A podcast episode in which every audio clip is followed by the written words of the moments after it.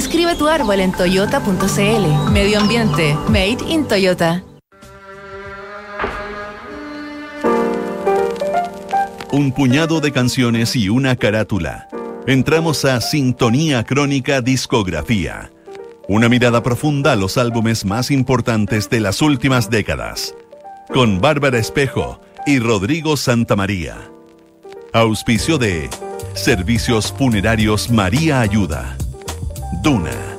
Sonidos de tu mundo. En el programa de hoy escucharse el álbum Tattoo You de los Rolling Stones. Estás en sintonía crónica discografía en Duna. Considerado por muchos como el último gran álbum de los Rolling Stones, Tattoo You se armó como un trabajo arqueológico hurgando entre los archivos y los demos de la banda británica. A 40 años de su lanzamiento y semanas de la muerte del gran baterista Charlie Watts, revisamos la historia y las canciones de Tattoo You de los Rolling Stones en nuestra crónica de hoy.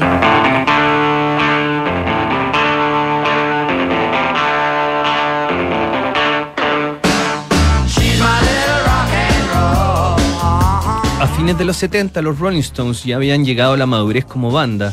Tras editar el fabuloso Exile on Main Street en 1972, la agrupación se transformó en un espectáculo en vivo que fue perfeccionándose con el tiempo. Pero las relaciones humanas no eran las mejores en ese momento de su historia. Las fricciones entre Mick Jagger y Keith Richards, que habían aflorado en las sesiones de Francia, terminaron por agrietar la convivencia entre los pilares de los Rolling Stones. La heroína también había jugado su parte y a fines de la década Keith Richards se vería obligado a someterse a una desintoxicación que seguramente terminó por salvar su vida.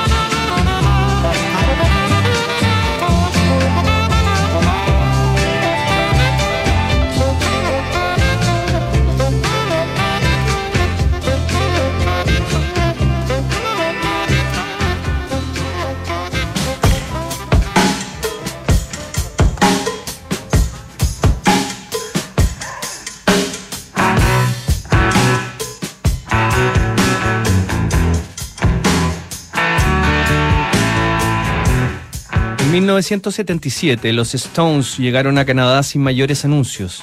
Habían arrendado un pequeño club de Toronto para presentarse frente a una audiencia pequeña que les permitiera grabar sus éxitos en vivo.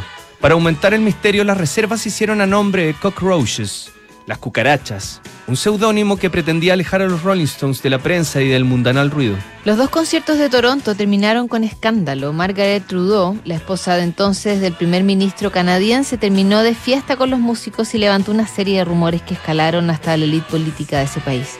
Al mismo tiempo, Richards fue detenido por posesión de heroína y su foto apareció en todos los diarios, aunque no por razones artísticas. Así todo, esas tocatas en Canadá le devolvieron al grupo algo de la magia que habían perdido por esos años en que parecía más un acto circense que la mejor banda de rock and roll de todos los tiempos.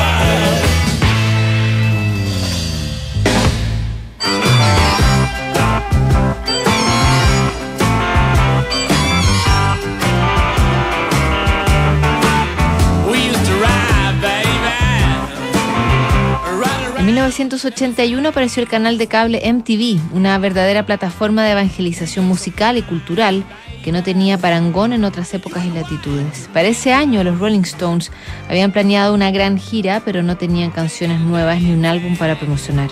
La solución a ese problema llegó de manos de su ingeniero de sonido Chris Kimsey. Tattoo You apareció realmente porque Mick y Keith pasaban por un periodo donde no se llevaban había necesidad de sacar un álbum y les dije a todos que yo podría hacer uno desde lo que yo creía que aún estaba ahí. Palabras del ingeniero Chris Kimsey, uno de los artífices del decimosexto álbum de los Rolling Stones.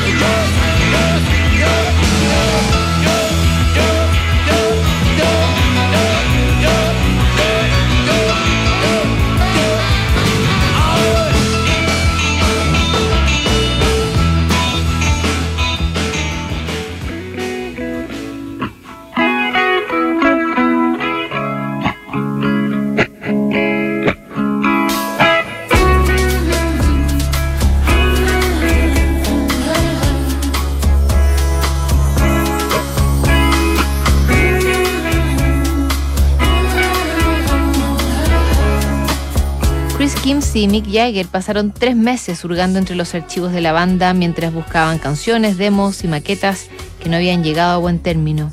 El periodo de búsqueda se acotó entre las sesiones de Goat's Head Soup de 1973 hasta Emotional Rescue de 1980. Todo el material elegido se lo llevaron a una bodega en París, donde fue el turno de Mick Jagger de darle cierta estructura a este material de desecho. Entonces me tocó escribir letras y melodías. Muchas grabaciones no tenían nada y por eso no fueron usadas antes. Estaban incompletas. Eran solo pedazos o tomas muy tempranas. Yo terminé uniéndolas en una forma bastante económica. Palabras de Mick Jagger sobre su labor frente a todo el material de archivo que terminó por construir el disco Tattoo You de 1981. Según Chris Kimsey, la misión tomó más tiempo del requerido porque Mick Jagger estuvo bastante ocupado con sus compromisos sociales en París.